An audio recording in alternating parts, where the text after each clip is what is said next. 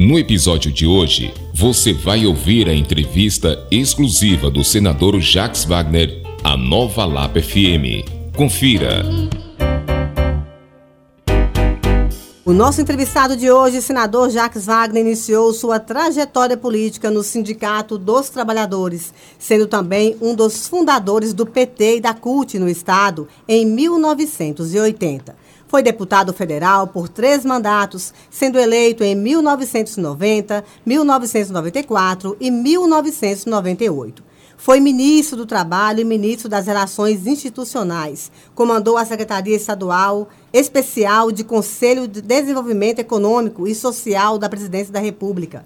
Em 2006, Jacques Wagner foi eleito governador da Bahia no primeiro turno, reelegendo-se em 2010, também no primeiro turno. Em 2015, no segundo governo Dilma Rousseff, ocupou as funções de ministro da Defesa e da Casa Civil. Em 2018, foi eleito o senador mais votado da história da Bahia, com mais de 4,2 milhões de votos. Já está na linha comigo o atual presidente da Comissão de Meio Ambiente do Senado Federal, o senador da República, o senhor Jacques Wagner. Boa tarde, senador. É um prazer poder falar com uma das maiores autoridades políticas que temos em nosso estado. O povo da nossa querida Bom Jesus da Lapa, Paratinga, Sítio do Mato, Riacho de Santana, Serra do Ramalho, Santa Maria da Vitória, Projeto Formoso e Assentamento Santa Rosa estão neste momento acompanhando a rádio Nova Lapa FM para ouvir o que o senhor tem a nos dizer essa tarde. Boa tarde, senador. Boa tarde, Viviane Carvalho. Eu quero, em primeiro lugar, cumprimentar com muito carinho, com muito respeito, todos os ouvintes que nos acompanham através da rádio Nova, rádio Nova Lapa FM, o jornal Nova Lapa, e agradecer realmente a todos aqueles que estão linkados aí ouvindo a sua entrevista de todos os municípios de Bom Jesus da Lapa, Serra do Ramalho, Paratinga, Santa Maria da Vitória, ao povo do Formoso, da Santa Rosa. Então, meu boa tarde para todos vocês e agradecendo logo a direção e a você, Viviane, pelo convite para esse bate-papo nessa sexta-feira, 18 de junho. Um abraço também para o nosso prefeito aí, nosso vice, o Fábio e o Miguel aí de Bom Jesus da Lapa, assim como todos os prefeitos vice-vereadores de todas as cidades. Aí eu cumprimento todos os vereadores na figura do Davi do Colombo, Nerivaldo da Pesca, mas quero cumprimentar a todos e a todos os prefeitos também dos municípios que nos ouvem através do jornal Nova Lapa. Obrigada, senador. Vamos começar então, porque a nossa agenda aqui está bem extensa para o senhor hoje. Qual o posicionamento do senhor em relação ao cenário político nacional? Olha, Viviane, eu acho que o cenário político nacional, ele se modificou muito com vistas à eleição de 2022, depois de quatro vitórias do ex-presidente Lula no Supremo Tribunal Federal. Duas que anularam a sentença e a última que considerou ele definitivamente inocente. Então essa foi uma notícia que mexeu no tabuleiro todo da eleição de 2022, principalmente no tabuleiro nacional. E eu hoje, olhando a fotografia de hoje, é evidente que a eleição ainda está faltando um ano e tanto para a gente chegar lá, um ano e quatro meses praticamente, mas no cenário de hoje eu acho que o ex-presidente Lula se transformou num fortíssimo candidato para a eleição do ano que vem, até porque, Viviane, eu acho que depois de tanta injustiça contra ele e até contra o PT, não que o PT não tenha errado, erra e acerta todo mundo que está trabalhando. Então, alguns dos nossos também erraram. Como eu digo, em toda instituição, uns acertam, outros erram, mas todo mundo sabe hoje, está cada dia mais claro, que se aproveitou desse erro de alguns para tentar criminalizar, macular todo o trabalho feito pelo Lula, pela Dilma pelo próprio PT de bom para a Bahia e para o Brasil. Então, isso mudou, eu acho que ele é um forte candidato, até por conta do que está acontecendo hoje no país. Nós estamos tendo a volta da caristia, é óbvio que a pandemia acabou piorando o quadro, mas é bom que se diga até antes da pandemia, o quadro já era de desemprego, agora nós chegamos, infelizmente, na marca 20 milhões. O atual governo, na verdade, na minha opinião, até hoje, não disse para o que veio. Eles fazem mais destruição do que construção. E aí nós temos alguns indicadores, inclusive a nível internacional, que nos colocam numa situação muito ruim. Por exemplo, na área da pobreza, triplicamos o número de brasileiras e brasileiros vivendo na extrema pobreza. No mapa da fome, organizado pela ONU, Organização das Nações Unidas, durante o nosso governo, nós fizemos, eu diria assim, um grande marco. O Brasil saiu do mapa da fome internacional. Hoje, com tristeza, eu lhe digo que voltamos. Ou seja, o sofrimento do povo hoje é tão grande com desemprego, óbvio que com a pandemia eu quero aproveitar para me solidarizar com todas as famílias enlutadas. Eu sei que aí, só em Bom Jesus, nós já perdemos 20 amigos vidas. e amigas.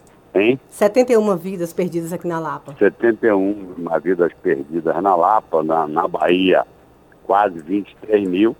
E no Brasil voltamos, infelizmente, chegando à triste marca de meio milhão meio milhão de vidas perdidas.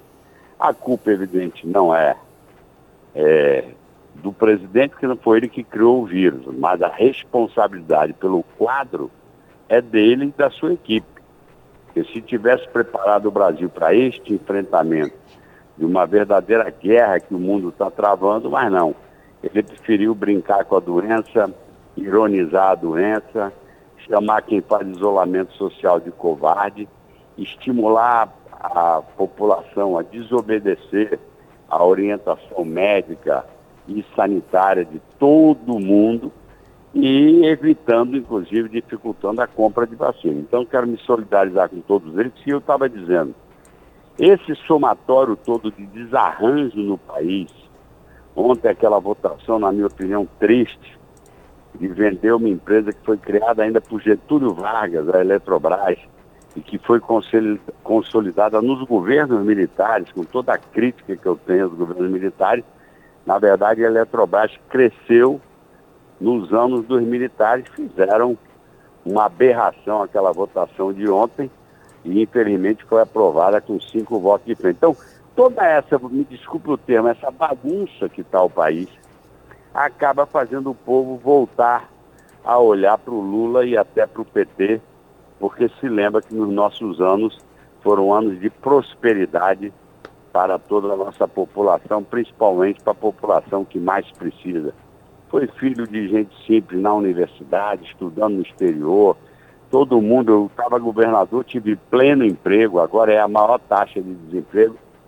Então eu acho que ele é um fortíssimo candidato. O presidente atual, eu acho também que tem a sua parcela de de torcedores. É óbvio que eu não concordo nem um pouco com o estilo dele, porque é um estilo agressivo, que prega a divisão da nação, mas ele é um forte candidato também. Bom, e tem outros candidatos, o Ciro está como candidato e outras figuras. Mas a fotografia de hoje, Viviane, é de que o embate de 2022, por enquanto, se dará entre o ex-presidente Lula e o atual presidente. Então, essa é a minha visão sobre o cenário nacional. Repito, estamos longe da eleição ainda, mas por enquanto a fotografia é essa. O senhor acredita que o centro-esquerda tenta uma terceira via já nessa polarização entre Bolsonaro e Lula?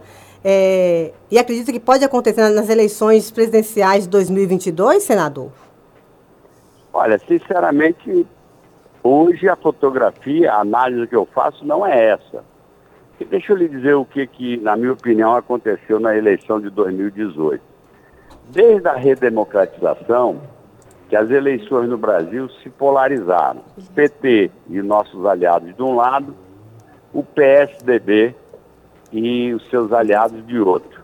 O que, que aconteceu na eleição de 18? Continuou o PT de um lado e essa dupla PSDB e DEM, que era quem capitaneava o outro lado, acabou sendo tirada de cena pela chegada do atual presidente da República numa posição de extrema direita, super conservadora e muito agressiva. Eu insisto que ele vive pregando é, a ruptura de uma paz social que a gente tem no Brasil. Então, o Ciro está colocado aí, mas sinceramente, eu acho que dificilmente nós teremos um cenário diferente desse que eu te falei. Vou repetir, desde a volta da, da democracia no Brasil, a primeira eleição foi em 89, sempre ficou tendo essa polarização. Foi Fernando Henrique dois mandatos, o Lula dois mandatos, depois a Dilma um mandato e meio tirado por aquele golpe, que aquele impeachment nunca existiu, foi uma armação para tirar a Dilma, e agora veio o atual presidente. Então, na minha opinião, posso ter surpresa, mas na minha opinião, o que está desenhado para 2022 é realmente essa disputa entre o ex-presidente Lula e o atual presidente. Ok, então o senhor acredita que o Centrão não vai conseguir fazer essa coalizão e ter aí um nome para essa terceira via, senador? Na verdade, deixa eu lhe dizer que, de uma certa forma, em torno do presidente Lula está se formando uma grande coalizão. Aqueles que até votaram no atual presidente, mas percebem hoje o erro, o equívoco que foi, que é uma pessoa despreparada, eu diria até desequilibrada psicologicamente, que não fala coisa com coisa, já mudou cinco ministros da saúde, continua fazendo muito mais confusão do que edificando o país.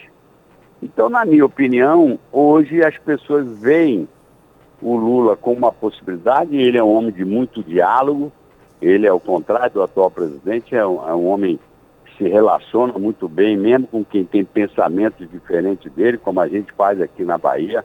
A nossa coalizão que está no governo já há 15 anos praticamente, na verdade, é, vai de, vamos dizer, do PT até outros partidos que são partidos de centro, como a gente brinca sempre, os vermelhos se juntaram com os azuis para trazer o branco da bandeira da Bahia e fazer a paz e o desenvolvimento. Então, eu acho que vai acabar se conformando em torno do presidente Lula essa coalizão. A tentativa de dizer e até de comparar o presidente Lula com o atual presidente, sinceramente, é de uma injustiça flagrante. Que o presidente Lula, quando governou, nunca perseguiu ninguém, nunca foi de ficar maltratando ninguém. Então, querer comparar ele com o atual, dizendo que precisamos sair dessa polarização, o presidente Lula é de um partido de esquerda, mas fez um, um governo aberto para empresários. Todo mundo cresceu, cresceram os empresários, mas principalmente cresceram as pessoas mais simples é, da agricultura familiar, do micro e pequeno empresário, do médio empresário. Houve uma progressão reconhecida no mundo. Na verdade, o Banco Mundial, inclusive, batizou a década de ouro do Brasil os oito anos do Lula e dois anos da Dilma. Então não sou eu que estou falando isso. Quem está falando é um banco que tem atuação no mundo inteiro, é um banco, vamos dizer, público, que tem atuação no mundo inteiro, que analisa as realidades de cada país, que disse, olha, o Brasil encontrou o caminho. O Brasil está tendo a década de ouro. Todo mundo cresce, diminui a pobreza, a extrema pobreza, sai do mapa da fome, nós éramos muito respeitados no mundo inteiro, sempre. Lideramos várias reuniões internacionais e mundiais, principalmente sobre a questão do meio ambiente e do comércio mundial. Hoje, Viviane, eu lhe digo com tristeza, o Brasil está fora do palco importante das grandes mesas de negociação pela postura que o atual presidente e sua equipe têm.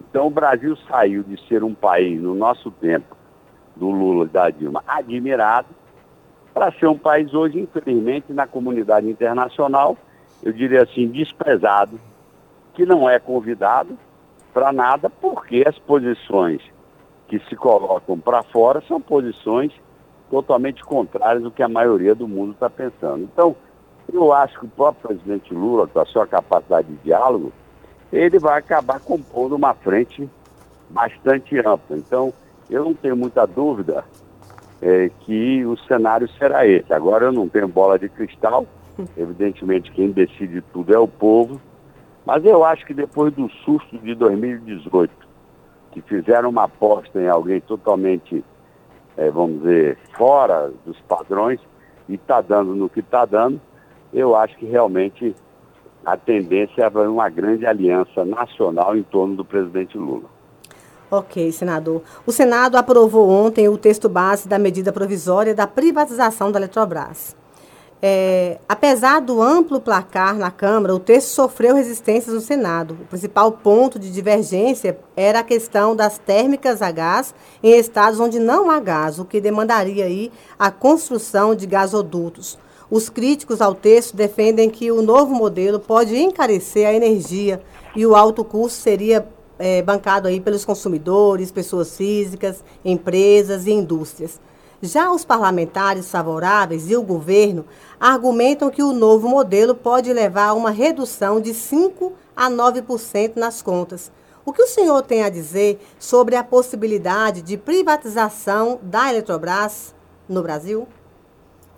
Olha, primeiro, a minha posição do meu partido e de outros 36 senadores foi contrária a esse projeto. Eu quero chamar a atenção da população de Bom Jesus da Lapa, porque esse projeto, na verdade, interessa só a essas pessoas que têm negócios nessa área de térmicas e de pequenas centrais. Ele não é um projeto que visa, eu diria assim, a, a atualizar, a modernizar o segmento elétrico no Brasil. Ao contrário, nós aqui na Bahia, com muita modéstia, nós fizemos um esforço, trouxemos para cá energia eólica, energia dos ventos, energia fotovoltaica, apesar da nossa, a, apesar não, a partir da nossa capacidade de sol que nós temos. Então, hoje essas modalidades que são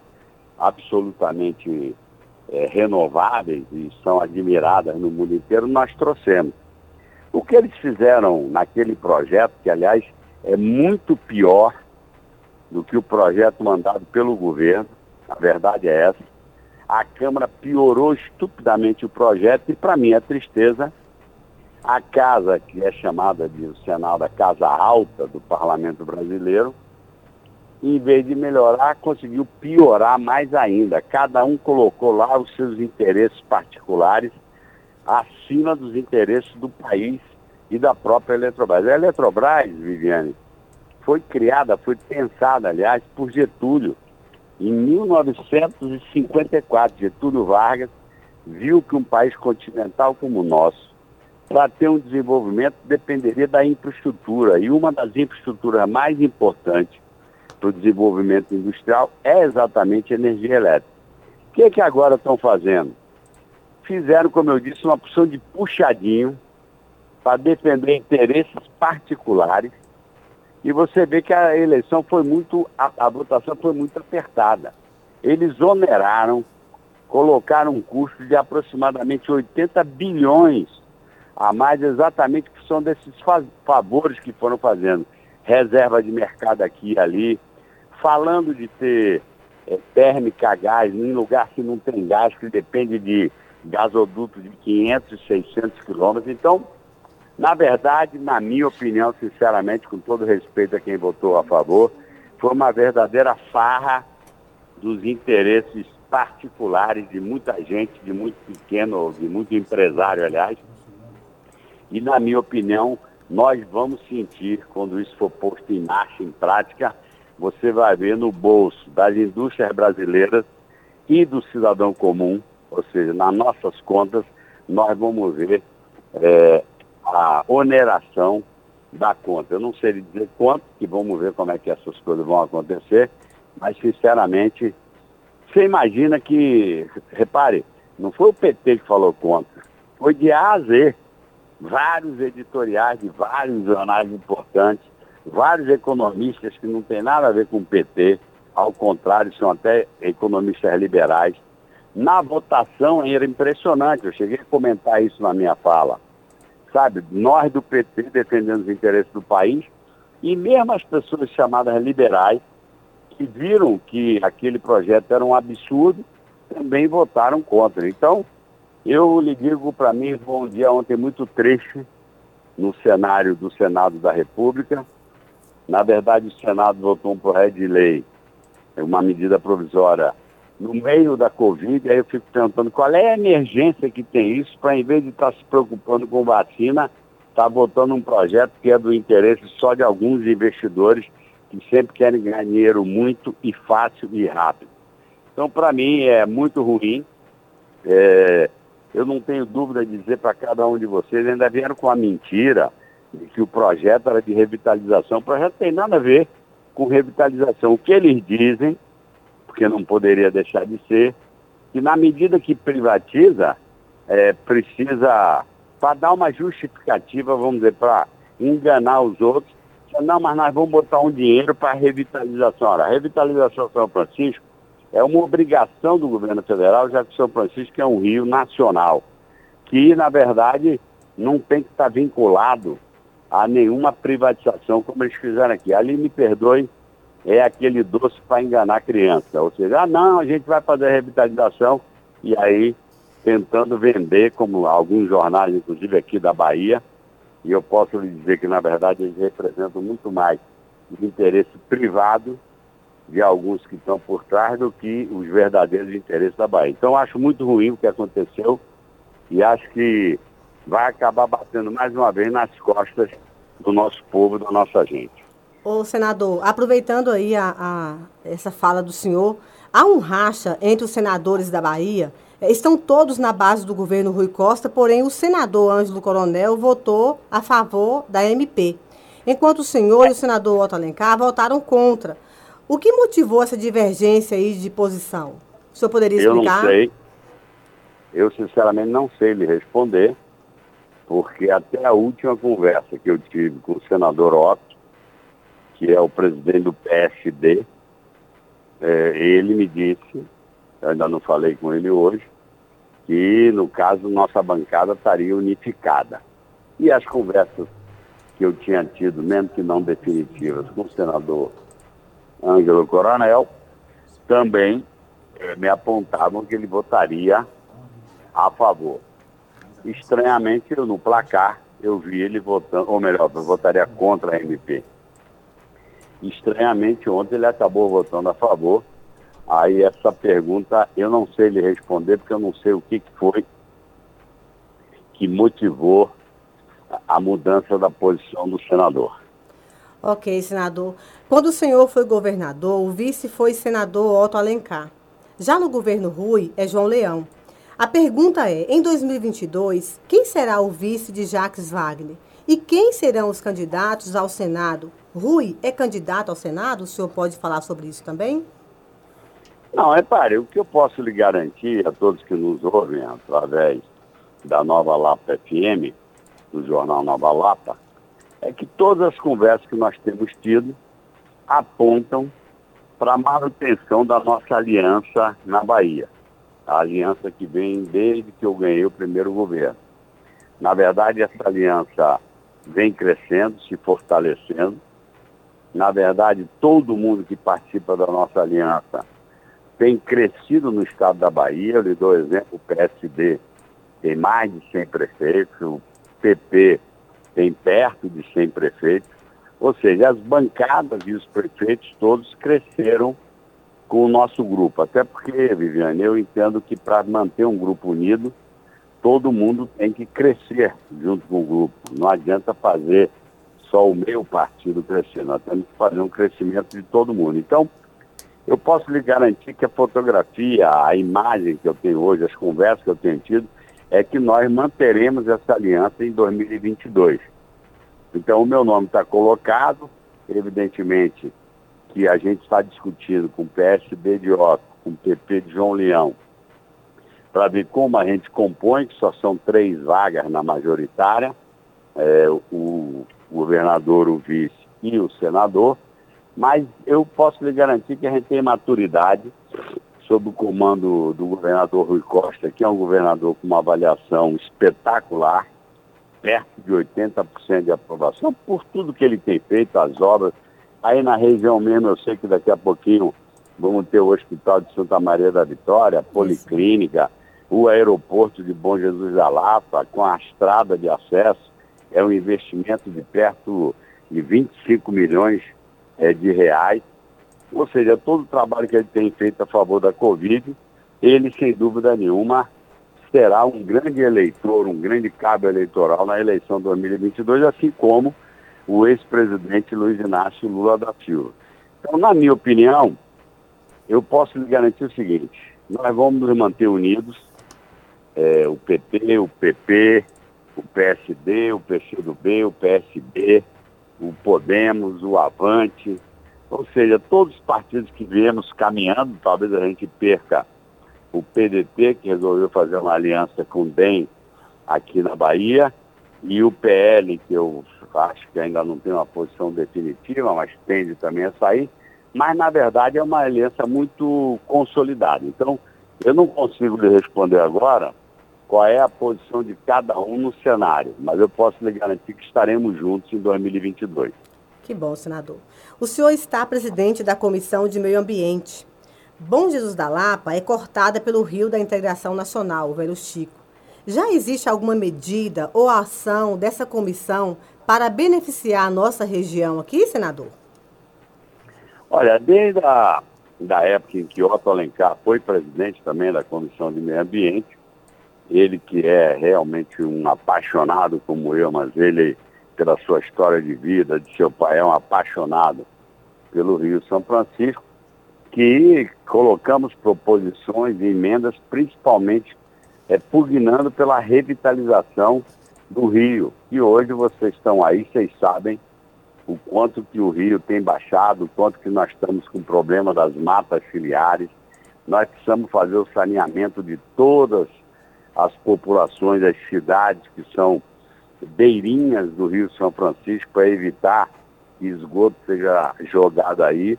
Eu, quando tinha 18 anos, Viviane, 18 anos, ou seja, 52 anos atrás, eu entrei numa carranca em Pirapora, em Minas Gerais, e me soltar em Juazeiro. Hoje, infelizmente, vários trechos do rio não estão mais navegados. Então, a gente tem trabalhado, é, temos colocado proposições, mas na verdade a proposição, eu diria assim, é uma só. A revitalização, que significa saneamento das populações, replantio das matas ciliares e da, dos, também dos afluentes do São Francisco, para que esse rio, como você disse, que é o da integração nacional, possa ter uma vida longa e não fique como está hoje, que vários pontos dele você tem momentos que atravessa até a pé. É, Bom Jesus da Lapa é o maior produtor de bananas do Brasil e não tem indústrias. Não existe empresa de beneficiamento desse produto. Qual será a sua política de geração de emprego e renda para o interior da Bahia? Olha, mais do que prometer, eu pretendo que as pessoas olhem o que, que a gente fez nos oito anos do nosso governo. E agora o que, que Rui, nesses cinco anos e meio, tem feito. E todo mundo reconhece que nós fomos dois governos, o meu e o dele que está sendo, que olhou muito para o interior e para o oeste. O primeiro trecho da ferrovia oeste-leste já já vai ficar pronto com um porto lá no município de Ilhéus, de Caetité até Ilhéus. E o meu sonho, eu tenho certeza que ele vai se concretizar, é ela, a ferrovia cortar o estado inteiro e chegar até Barreira, Luiz Eduardo Magalhães. E eu sempre apostei muito exatamente porque o nosso estado tem uma grande vocação para a agricultura nas áreas de organização, seja de exportação de fruta, seja de beneficiamento, através de cooperativas, através da atração de novas empresas. Quando eu cheguei no governo, nós tínhamos acho que cinco cooperativas na Bahia. Hoje nós temos mais de 50. Algumas delas até exportando, do pessoal de agricultura familiar, porque a Bahia é o estado do Brasil o maior número de agricultores familiares, são mais de, são aproximadamente 650 mil famílias, o que quer dizer praticamente 3 milhões de baianos dependem da agricultura familiar. O que, que a gente fez? Incentivou novas tecnologias, novo financiamento, o seguro que eu ajudei a espalhar, quando eu cheguei tinha 5 mil segurados, hoje já são 350 mil segurados para quando você tem um problema climático você poder não ficar sem nada, ou seja, ter um seguro para lhe garantir. Então, nós, mais do que palavras, temos ações, e evidentemente no momento correto, até porque a eleição não é agora, eu digo sempre, agora é hora de cuidar é, e de ser solidário com as pessoas que estão sofrendo, trazendo vacina, aumentando o número de leitos, como a gente fez aí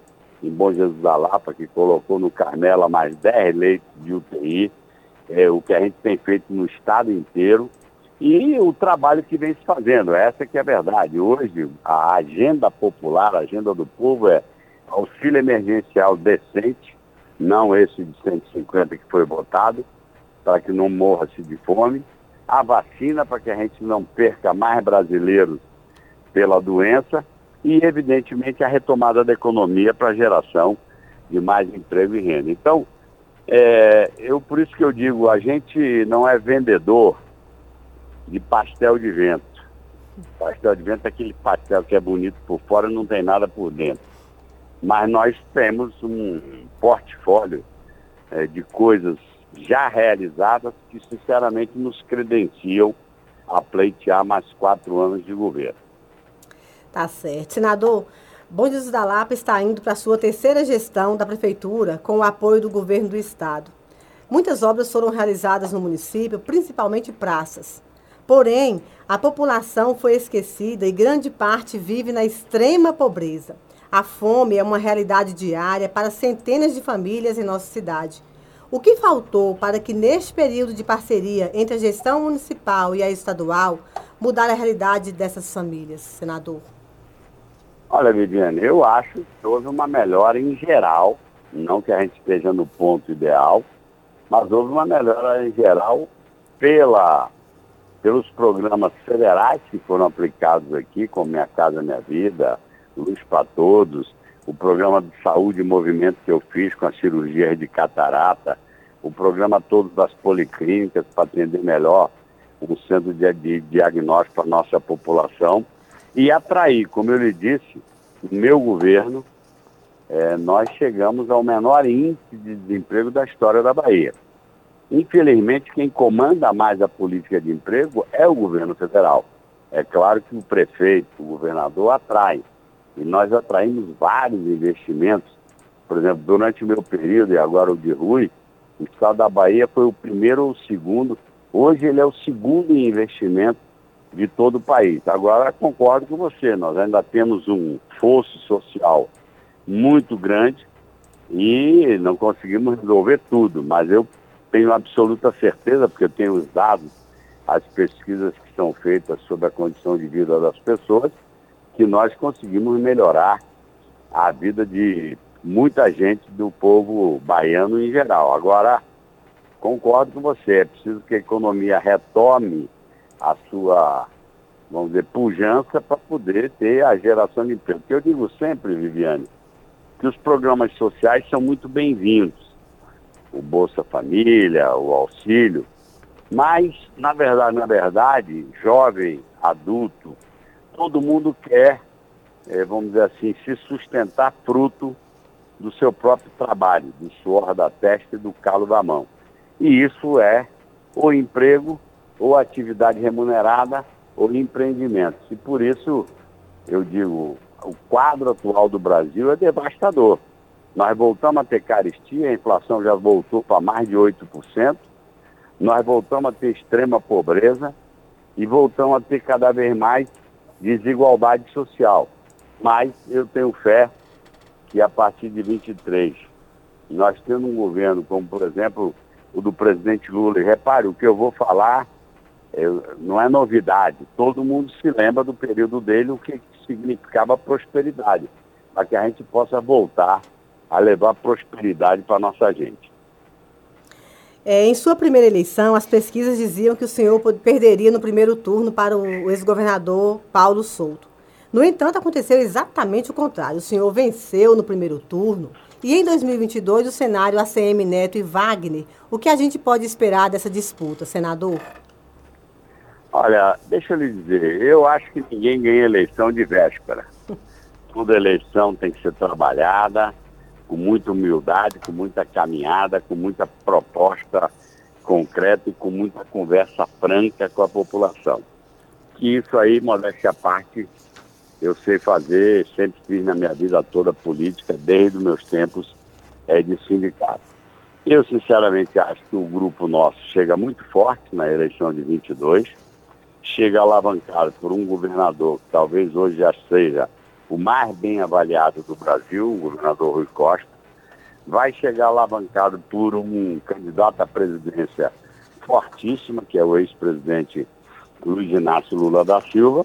Agora, eleição é eleição, como eu disse, todo mundo duvidava que eu fosse para o segundo turno. Eu acabei ganhando no primeiro turno, na primeira eleição, ganhei no primeiro turno na segunda.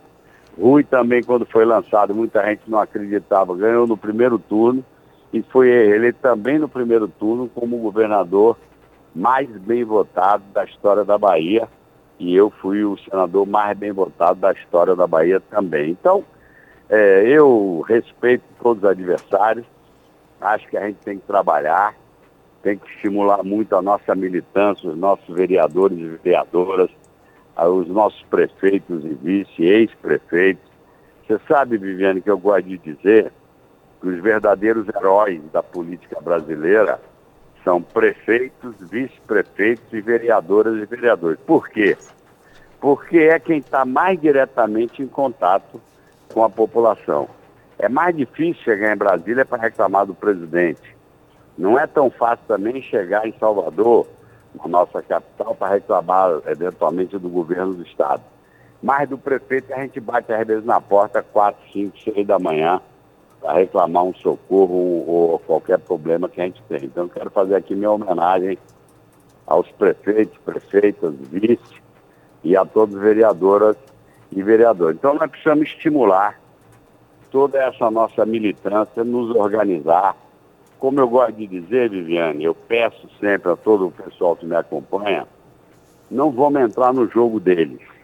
O jogo de fake news, que são as mentiras divulgadas pelas redes sociais e às vezes até pelo jornal, como se divulgou a mentira sobre essa questão da Eletrobras, da privatização. Vamos usar argumentos nós, desse grupo político, eu brinco assim, nós temos uma carreta de coisa boa feita pelo povo baiano nos quatro cantos da Bahia. Eu, aliás, sou o único governador, o Rui vai chegar lá também, que visitou todos os municípios baianos, todos os 417 municípios baianos, trabalhando. Não estou falando de campanha, estou falando de trabalho de governador. Então, eu acho que nós temos muita credencial, mas vou insistir. Eleição não se ganha de véspera, vamos trabalhar, vamos andar com a sandália da humildade, conversar com o povo sem xingamento. O povo do atual presidente muitas vezes gosta muito de xingar. E eu digo, olha, não vamos entrar na, no território deles. Xingamento nunca levou ninguém para lugar nenhum. Eu nunca agredi ninguém na sua família, ou mesmo pessoalmente, só porque era meu adversário. E eu acho que desse jeito a gente mostra para o povo baiano que esse caminho daqui é o melhor para os próximos quatro anos na Bahia e no Brasil com Lula. E eu quero até, neste momento, aproveitar para parabenizar a postura do governo do Estado e a Prefeitura de Salvador por deixarem de lado questões ideológicas na pandemia e cuidar do povo baiano, viu, senador? É, é, nós... Então, essa é a maturidade que a gente tem que ter na política. Isso. A gente disputa a, a democracia, a convivência dos diferentes, mas na hora do socorro e do atendimento ao povo não tem que ficar olhando a cor partidária de ninguém. Eu me orgulho de ter governado oito anos da Bahia, que vinha de um sistema extremamente, eu diria assim, truculento, porque era um sistema que perseguia os que pensavam diferente. E eu digo a você, ninguém na Bahia levanta o dedo para dizer, não, o senhor perseguiu o município A, B ou C só porque o cara era de outro partido. Não, nem eu nem Rui. A gente leva a obra em benefício do povo. E respeita o prefeito ou a prefeita, mesmo que seja adversário, que quem colocou o prefeito na cadeira foi o povo com seu voto. Então não posso desrespeitar o prefeito, senão estaria desrespeitando o próprio cidadão que o elegeu. Mas antes não era assim, você sabe disso. O pessoal deixava a míngua o município que votava em alguém diferente. Eu penso diferente, eu acho que democracia você tem que admitir a derrota para merecer uma vitória. Então, é o meu jeito de ser, é o jeito que Lula ensina a fazer política. E eu acho que nessa, nessa rota a gente chega muito mais longe. Tá certo. Nós conversamos com o ACM Neto e em um determinado momento da nossa entrevista, ele disse que foram modestos os quase 16 anos de governo do PT na Bahia. O Estado apresenta um dos piores IDEB do país, segundo ele, e nada relevante avançou nesses 16 anos do governo PT. O que o senhor tem a dizer, já que metade desse tempo foi em sua gestão, senador? Não, eu tenho a dizer que ele mentiu. Mas é próprio. Tem muito candidato que tenta se propagandear com mentira sobre os outros. Evidentemente, como ele é adversário, fica tentando desfazer. Eu prefiro não entrar nessa polêmica, senão eu poderia dizer o seguinte: quando eu cheguei no governo em 2007, o grupo dele, do avô dele, que comandou esse estado, sei lá, por 40 anos, eu recebi o estado da Bahia, primeira capital do Brasil, Salvador, primeiro estado da nossa unidade nacional, a Bahia, eu recebi com o maior número de analfabetos do Brasil com a maior carência de esgotamento sanitário do Brasil. E no meu tempo a Embasa fez o maior investimento em água e saneamento da história do Brasil. Vocês sabem do que eu estou falando, uhum. que seguramente vocês conhecem gente no nosso sertão que pela primeira vez viu água caindo no chuveiro. Água doce caindo no chuveiro. Eu recebi esse estado com o número de pessoas com doença de catarata que é simples, achando que tinha ficado cego. Fiz 150 mil cirurgias. Eles que governaram tanto tempo, estão falando agora de educação, ele não tem o que ensinar na educação, porque o grupo dele deixou a Bahia com uma única universidade. O nosso grupo trouxe para a Bahia mais cinco. Somos seis universidades federais. A Bahia tinha uma escola técnica só no governo deles. Hoje nós temos mais de 20 unidades de dois sistemas de escola técnica espalhada pelo interior da Bahia e na nossa capital. Então eu acho que eu atribuo essa mentira à, à lógica que alguns continuam fazendo. É a lógica da mentira, é a lógica de desfazer do. O grupo deles ficou no governo e nunca botou o metrô para funcionar. Quem botou o metrô para funcionar fui eu e Rui. Eu recebi a Bahia com o maior número de carência de unidades habitacionais eu fui campeão do Minha Casa na Vida durante o governo Lula. Então, eu não vou ficar batendo boca. Tem gente que só sabe fazer campanha falando mal dos outros. É melhor falar bem de si. Temos problema na educação? Claro que temos. Temos problema na segurança? Claro que temos. Aliás, a segurança é um tema que é um desafio da modernidade. Porque não tem uma, uma saída fácil para você dizer, ó, por aqui a gente resolve tudo. Se tivesse, já tinha sido aplicado. Mas, infelizmente, pelo tráfico de drogas, que vem entristecendo toda a família, nós realmente temos problema.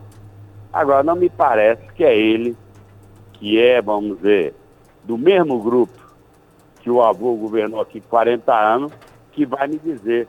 Hoje, eu lhe digo com orgulho, antigamente o pessoal dizia assim, quando vinha de carro viajando pelo Brasil, ah, eu já sei que entrei na Bahia por conta da buraqueira. Hoje o pessoal diz ao contrário. Ah, já sei que entrei na Bahia. Óbvio que ainda tem mais coisa para fazer. Mas nós melhoramos muito o nosso estado. Ele alguma vez falou em Ferrovia Oeste-Leste, em Ponte Salvador Itaparica, em metrô. O metrô virou um, um negócio encalhado. E olha que eles tinham governo municipal, estadual e federal. Então eu prefiro atribuir as mentiras a desespero de candidato. Eu não vou ficar batendo boca aqui na mochila, ele mostra o que, ele tem de bom, nós vamos mostrar o que a gente tem e o povo escolhe e decide na soberania popular do voto. Ô, senador, apesar de todo esse... Tem que encerrar, querida, porque eu tenho outra entrevista aqui. Ok, então, eu senador. Eu sei que a gente gostaria de falar mais, mas estamos com um tempinho bom. Já sim, nós... Infelizmente eu Exatamente. Eu, eu, eu interrompi isso aí para isso, para agradecer o senhor pela participação em nossa emissora, foi muito importante, porque valorizou muito os nossos ouvintes, as pessoas estão acompanhando. E assim, que Deus abençoe o senhor na jornada que enfrentará rumo ao governo da Bahia. O nosso espaço aqui fica aberto para as considerações finais do senhor. Não, então, eu queria muito lhe agradecer é, Viviane Carvalho, pelo, pela sua atenção, pelo seu carinho, pelo volume de perguntas interessantes e importantes que você fez. Queria agradecer a toda a direção da Rádio Nova Lapa FM por esse convite. Estou sempre à disposição, que eu acho que é obrigação de quem está na vida pública e política dar satisfação que pode fazer. E, finalmente, mandar meu abraço sincero, carinhoso, para todos os amigos de Bom Jesus da Lapa, de todos os quatro cantos aí do Oeste, onde chega o sinal da Nova Lapa FM. Mandar um abraço forte a todos os vereadores e vereadoras, prefeitos, é, vice-prefeitos, a nossa militância do PT, do PSB, do PCdoB, do PP, do PSD, do Avante, do Podemos, partidos que estão conosco nessa caminhada. Pedir que Deus abençoe a todos nós, que a gente possa superar esse momento tão difícil dessa doença que já caminha para quase 4 milhões de vidas no mundo e meio milhão de vidas aqui no Brasil. Infelizmente, o Brasil com um índice muito alto por conta exatamente dessa postura inconsequente e irresponsável que o presidente da República e seu governo tiveram. Mas de resto, desejar a todos um bom final de semana, agradecer muito, dizer que estou com muita saudade de estar aí na Romaria, de estar tá aí abraçando vocês. Vamos esperar um pouquinho para a vacina aumentar na população, até que a gente tenha tranquilidade de voltar a ter aquela normalidade que nós gostamos. O abraço, o aperto de mão, o carinho dentro da família, dos amigos, que é isso que o ser humano gosta. Mas eu tenho fé que cada vez mais vão chegar vacinas e que a gente vai poder, daqui a pouco, ter mais liberdade. Mas por enquanto eu quero pedir para encerrar. Quem gosta desse isolamento social, de ter que usar máscara, toda hora passar álcool na mão. Mas pelo amor de Deus, pelo carinho que vocês têm por cada de vocês, pela vida de vocês e das famílias, não vamos brincar, porque o vírus é traiçoeiro, é perigoso, já tirou a vida de muita gente e aí não tem, por enquanto, outra forma. É máscara quando tiver que sair de casa, é lavando as mãos, é se cuidando para não aglomerar, não fazer bolo. Vai chegar agora São João, que é a festa mais popular do Nordeste da Bahia, porque todo canto tem. Mas infelizmente esse ano a gente não pode fazer o forró que a gente tanto gosta. Não dá para fazer o concurso de quadrilha que todos nós somos apaixonados, porque nós não vamos ser irresponsáveis de ajudar o vírus a se propagar entre os baianos. Então eu peço, eu sei que é um sacrifício, já tem mais de ano nisso. A gente, na verdade, nunca imaginou que ia demorar tanto, mas por favor, não vamos brincar, porque senão não adianta nada o esforço do governador Rui Costa se a população também não tomar conta. Então, um bom fim de semana, Deus abençoe a todos. Muito obrigado pela entrevista. Obrigada, senador. Você acabou de ouvir mais um episódio do podcast Nova Lap FM.